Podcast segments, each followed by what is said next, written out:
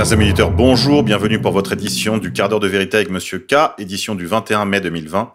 Merci de commenter, partager, mettre des pouces bleus, partager surtout sur les réseaux sociaux, Facebook, Twitter, Minds, VK.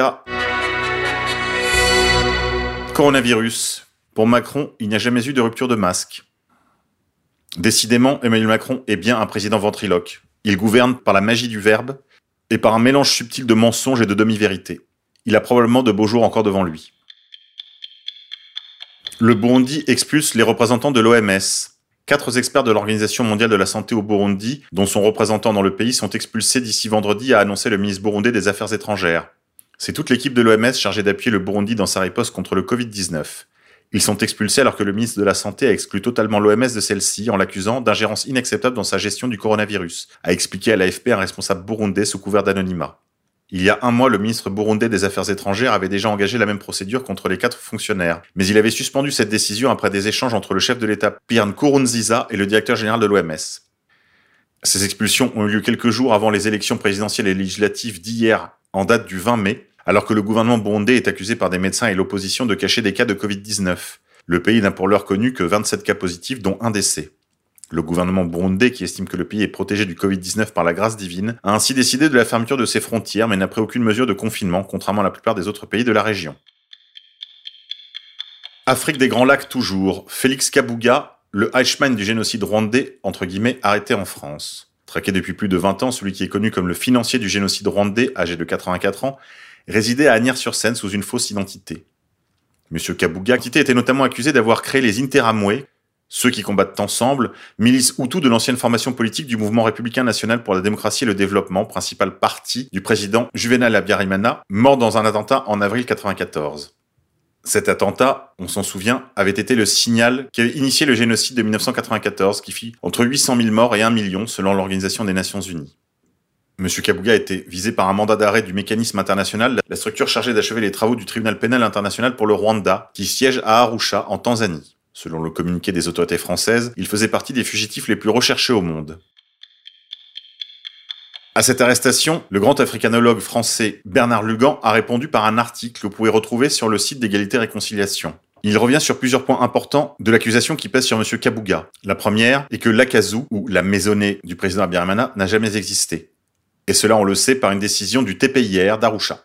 Deuxièmement, Félicien Kabouga n'a pas fondé les Interamwe. Cette milice fut fondée par un Tutsi nommé Anastas Gazana, membre du MRND. Il rappelle que le FPR avait également infiltré nombre de ses membres au sein des Interamwe. Devant le TPIR, de nombreux noms et pseudonymes de certains d'entre eux ont été cités. Ces infiltrés avaient pour but de provoquer le chaos afin de déstabiliser politiquement le régime Abiyarimana et de discréditer les partisans de ce dernier aux yeux de l'opinion internationale en faisant porter sur eux la responsabilité des violences qui secouaient alors le pays.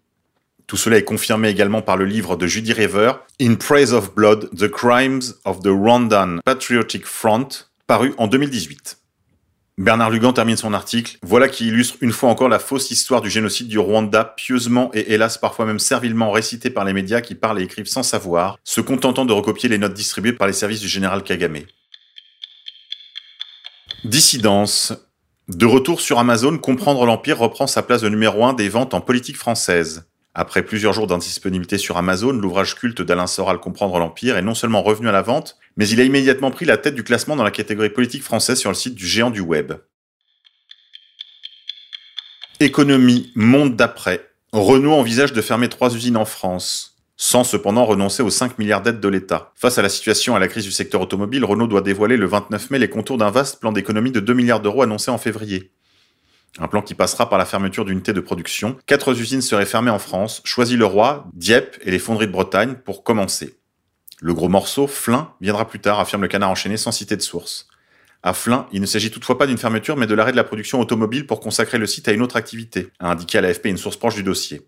Une seconde source a confirmé que la fermeture pure et simple de l'usine n'était pas d'actualité, sans exclure qu'elle l'ait été envisagée. En difficulté avant même la crise du coronavirus qui a provoqué un effondrement du marché automobile, Renault avait enregistré l'an dernier ses premières pertes en 10 ans. L'arrêt de l'activité provoqué par la pandémie n'a fait qu'aggraver la situation. Le constructeur a vu début avril sa notation financière abaisser au rang d'investissement spéculatif par l'agence Standard Poor's. L'État français, premier actionnaire de Renault avec 15% du capital, a accepté de voler au secours de l'entreprise en garantissant un prêt bancaire d'environ 5 milliards d'euros. Ce prêt garanti par l'État et approuvé par l'Union européenne était tout proche d'être signé mardi soir selon une source.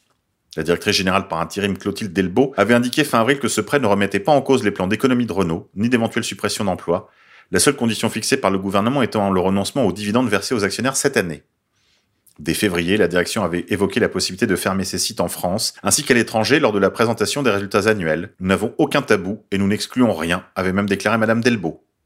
Ah bah, elle est belle la réindustrialisation de la France. Coronavirus. Le Center for Disease Control, entité américaine qui s'occupe de la pandémie Covid-19, assure maintenant que le Covid ne se propage pas si facilement via les surfaces contaminées. Vous pouvez retrouver cet article sur nos confrères de foxnews.com.